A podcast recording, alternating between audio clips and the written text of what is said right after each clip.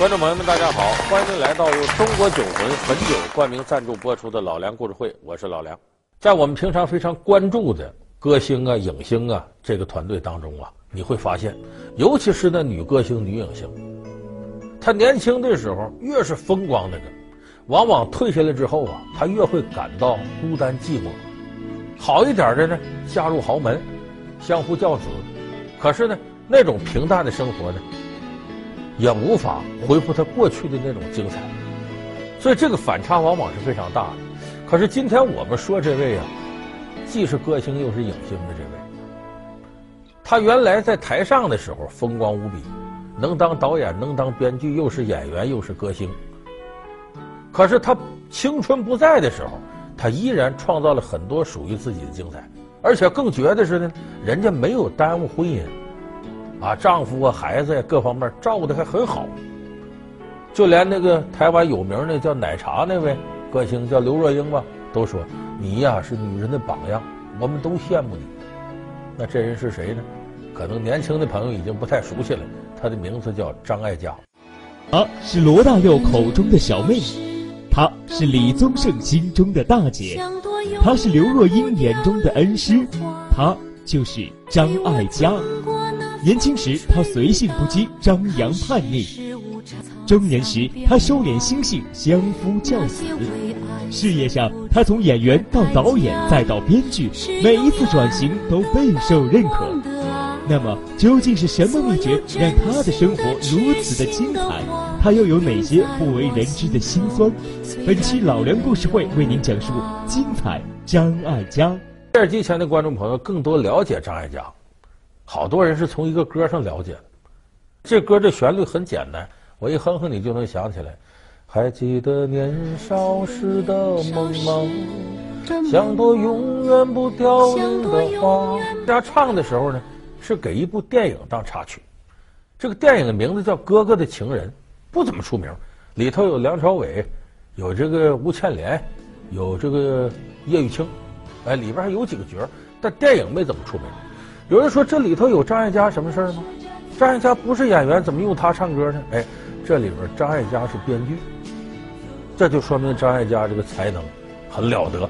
所以这个歌呢，流行的速度非常快。到现在为止，尤其是大学毕业，好多大学毕业生制作那个呃什么这个 DVD 光盘呢，呃，把这个大学生活都表达一遍的时候，经常用这首歌当主题。所以，这是我们很多人了解张艾嘉，是从这儿开始。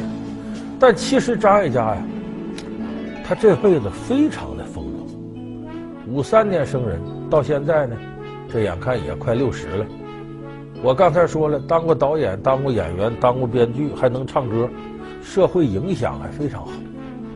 而且张艾嘉的感情历史轰轰烈烈，跟他有过绯闻的什么蔡琴的前夫杨德昌。台湾著名的导演啊，罗大佑、李宗盛，据说还跟蒋介石他孙子有过点绯闻。反正就是作为一个女人来说呀，能活得如此轰轰烈烈、这么精彩，非常少见。她无论是在年轻时候、中年，还是现在已近老年，她的生命力都没有因此消减。不同阶段有不同的精彩。我可以叫我欧巴桑啊！啊，我知道你二十岁热情美丽，你三十岁成熟魅力，到了四十岁，这些热情美丽、成熟魅力，那都聚集在我一身了。那么说张艾嘉呢？他的小时候，其实和我们想象当中不大一样，他甚至过得有点压抑。张艾嘉算出生名门，他姥爷是当时台湾中国新闻社的社长。名门望族，他母亲当年不得了，在台湾名气很大。当时他母亲呢，负责把台湾选的几个这个中华小姐啊，所谓的中华小姐，到美国参加世界小姐。他母亲带队领着这些小姐去，结果到那边人所有人都认为她就是台湾的选美冠军，就她母亲特漂亮。张艾嘉我们照理说不难看吧，也美女，可是张艾嘉长成之后，很多前辈看着她，你是谁谁他女儿？哎呦！你可没你妈长得好看。就他家里头，他等于打小是在他母亲阴影下长大的。都说他母亲漂亮，他母亲第一次婚姻挺不幸，就张爱嘉的父亲是一个飞行员，后来空中飞行失事死了，他母亲又改嫁，就把张爱嘉放到爷爷奶奶家养着。他爷爷奶奶呀，对这个张爱嘉管的特别严。我们说管的严呢，一般对孩子两个后果，头一个是呢，把孩子管成了一个乖乖仔、乖乖女，你说什么是什么，逆来顺受，我就认了。第二种呢是孩子会很叛逆。你要让他往东，他往西；你让他打狗，他骂鸡，他就不听你的。那么张艾嘉就是后一种，很叛逆，打小的。后来呢，他母亲在美国把他接到美国，他十三岁去了美国读书，在美国就很另类。那别的女孩穿长裙，他穿超短裙；别的女孩穿超短裙，他穿短裤。就我处处要跟别人不一样。后来他母亲在美国，一方面有经济压力，另一方面觉得带孩子太费劲，他又返回台湾。念了三年，十六岁，张艾嘉又回到台湾。回到台湾，那时候就小模样，长得很漂亮了，而且能唱歌、能跳舞、能演戏的。就这么的呢，台湾的电台挑中他当主持人。很快呢，他就杀进电影圈，他跟当时著名的歌星许冠杰合拍了一部叫《龙虎金刚》这样一部片子。不能放过这个新星啊！他开始演琼瑶的片子，他参演了他的成名作叫《碧云天》。咱们知道有《碧云天》《黄花地》。啊，西风紧，北雁南飞，小来随眼双林醉，总是离人泪。啊，这都是琼瑶的作品里边比较多的引用中国古典诗词，很浪漫、很唯美的一部片子，反映爱情的。但是他可不是主演。那阵台湾演琼瑶片子有二秦、二林，二秦是秦汉、秦香林俩帅哥，二林是林青霞、林凤娇，就后来成龙的老婆林凤娇。林青霞我们都知道大美女。那么张艾嘉在当时呢，没这几位味儿大。她在这里演个配角，可就是《碧云天》里这个配角，她成了台湾金马奖的最佳女配角。老师，你给我的是我一生都难忘的，因为你，我才知道人与人之间有多大的爱心。可是你的后母她不懂。老师，你不要怪她。姐夫。你不用担心。现在哪里还有姐夫？我一时改不过口来。你不用担心，我既不要名分，也不要地位，只要我不离开你们。这样会毁了你的一生。那么后来，这个张艾嘉他是怎么干上导演了呢？这个机会也是绝无仅有的。当时他的老东家嘉禾影业公司要拍一部片子，这片子开拍十天了。倒霉，这导演出车祸撞死了，这也不能把片子撂到这半茬搁这儿啊。正好张艾嘉是这剧组演员，他站出来了，说：“老板，你能不能信着我？你信着我，我熟这个，我不光接着演，我给你接着导演，我来干行不行？”也得说当时那老板也死马当活马医，没招了，投资也到位了，你干吧。哎，他就把这片子呀，还真就弄下来了。这个片子叫什么呢？叫《旧梦不须记》，咱们肯定没有多少人知道这片，里边也没什么角儿，但是这里头可有首歌，但不是张艾嘉唱的啊。这个片子除了叫《旧梦不须记》以外，还有一个名字叫《某年某月的某一天》。哎，这首歌第一句歌词就这个，大伙想起来吧？叫“恰似你的温柔”，蔡琴唱。某年某月的某一天，就像一张。这是张艾嘉早期，你看啊，在电台当主持人，然后又演电影，然后又当导演这么个经历。那么张艾嘉在他的这个人生履历过程当中呢，我们说感情世界始终是张艾嘉丰富多彩的一个侧面。那么张艾嘉扑腾来扑腾去，到二十六岁的时候嫁人了，嫁给这个人叫刘幼林，干嘛？比他大十六岁。是当时美联社驻香港分社的社长，新闻界人也很有才，可是两个人婚姻四年就散了。这怎么四年就散了呢？张艾嘉后来说：“我当时根本都没想好结婚，稀里糊涂就结了，就自个儿还是个孩子心态，没有想成家啊，做一个别人的老婆呢，所以当然对婚姻没有做好准备。哎，结得快，离得也快，但是有人猜啊，说不完全这么回事。”他俩离跟一个人有关，谁？罗大佑。罗大佑这是我们那时候的偶像，啊，不得了的一位音乐人。而罗大佑比这个张艾嘉小一岁，说那时候他俩擦出火花了。说他俩能有什么火花呢？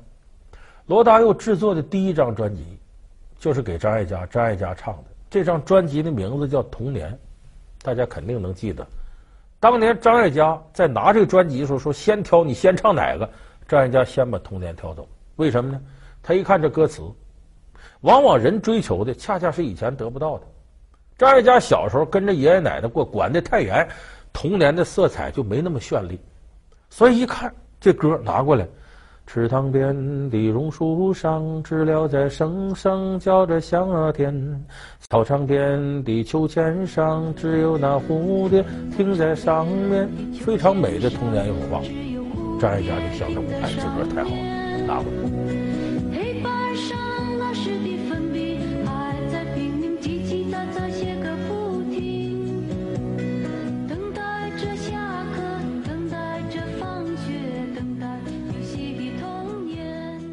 接下来再看这里头的歌，张艾嘉特别吃惊，罗大佑是真有才华。这个专辑里边呢，还有《是否》，后来苏芮唱的，还有一首歌《光阴的故事》。咱们非常熟悉罗大佑，可能有多半的观众朋友，包括我在内，都是听《光阴的故事》非常感动。流水它带走光阴的故事，改变了我们。就在那多愁善感而初次回忆的青春，这是感动了我们一代人的歌。其实这歌很多人都以为是罗大佑用他嘶哑的嗓嗓子唱出来的，其实不是，原唱是张艾嘉。而这个专辑里头，张艾嘉还有一首歌叫《小妹》，这也是罗大佑专门写给张艾嘉。你别看他俩差一岁，张艾嘉大，但罗大佑一直管张艾嘉叫小妹，这两个人那个关系反正就挺暧昧。那会儿由于两个人在台湾娱乐圈都不得了的人物，所以他俩这段恋情也是轰轰烈烈，好多人都关注。但是也就是一年多吧，烟消云散。为什么呢？这两个人的个性都太自我，能耐都太大，互相之间彼此欣赏，当好朋友行。真要当恋人，那是另外一回事儿，那很难。那么在跟这个罗大佑交往的过程当中呢，张艾嘉发现了另外一位音乐天才李宗盛。那个时候李宗盛就是个驻唱歌手，白天干嘛呢？他爸爸开个煤气罐站，他给他爸爸送煤气罐去都。罗大佑当时呢，要做一个大型的 MV，歌名叫《明天会更好》，咱们肯定也都听过。轻轻敲醒沉睡的心灵，慢慢张开你的眼睛。哎，要做这个，这个是合唱的，人很多。那么要把台湾第一流的歌星都叫来，光靠罗大佑影响力不行，这里头这这里头得张艾嘉帮他忙活。张艾嘉说：“这样吧，拍这个 MV 我来给你拍，就导演嘛，是吧？”然后我给你找人，当时把台湾一流的大腕，就我刚才说齐豫啊、潘越云呐、苏芮啊，都真跟李宗盛合作了好几次。李宗盛做了一个专辑叫《忙与忙》，也有不少歌是写给张艾嘉的，包括我们前面说的《爱的代价》，那是李宗盛跟张艾嘉合作的巅峰。当然，他俩之间呢，没传出什么绯闻，可是所有人都看出点苗头，这李宗盛很喜欢张艾嘉。但实事求是说，这样的女人谁不喜欢呢？是个男人都会喜欢。后来隔了好多年以后呢，这个李宗盛办这个演唱会，请张艾嘉当嘉宾。张艾嘉唱了一首歌之后，突然间大庭广众之下，对着李宗盛发问：“小李，能管李宗盛叫小李的能有几个人啊？小李，你说说，你当年有没有爱过我啊？”把李宗盛弄傻了，那么大腕个音乐人。都冒汗了，为啥？那会儿他跟林忆莲正好着呢。你这话问的，这样好了，先问第一个好了，你们爱过我？我这样爱你到底对不对？这问题问的我实在太累。是这样子，我觉得我讲啊，我跟这么多这个迷人的女性，你知道吗？张姐这一出场，昨天我我在，因为我在我的更衣室。李宗盛当时就结巴，这那那这说不上话来了。他为什么结巴呢？他确实爱过张艾嘉。所以我们看呢，你像李宗盛、罗大佑这样顶级的音乐人，都跟张艾嘉有着说不清道不明的关系。所以张艾嘉这个魅力是非常大的。那么进入八十年代呢，张艾嘉呢这边忙活音乐，那边忙活电影。但这个时候他们离婚了有些年，他也都三十多岁了，他的感情世界不能始终是空白，他就跟香港一个商人好上了。这个商人叫王敬雄，好上是好上了。王敬雄当时没离婚，有俩儿子，跟老婆还过着。你想这个事儿，这绯闻呢？你张艾嘉第三者插足，这是，所以这香港、台湾呢，报道这事儿人很多，张艾嘉压力很大。这个压力传导过来呢，也使他这段时间呢，在业务上乏善可陈。当然，有好的地方。他八九年的时候，杜琪峰导演导了一部片子，叫《阿郎的故事》。这里边张艾嘉跟周润发合作，周润发演一个赛车手。不知道，潘小姐。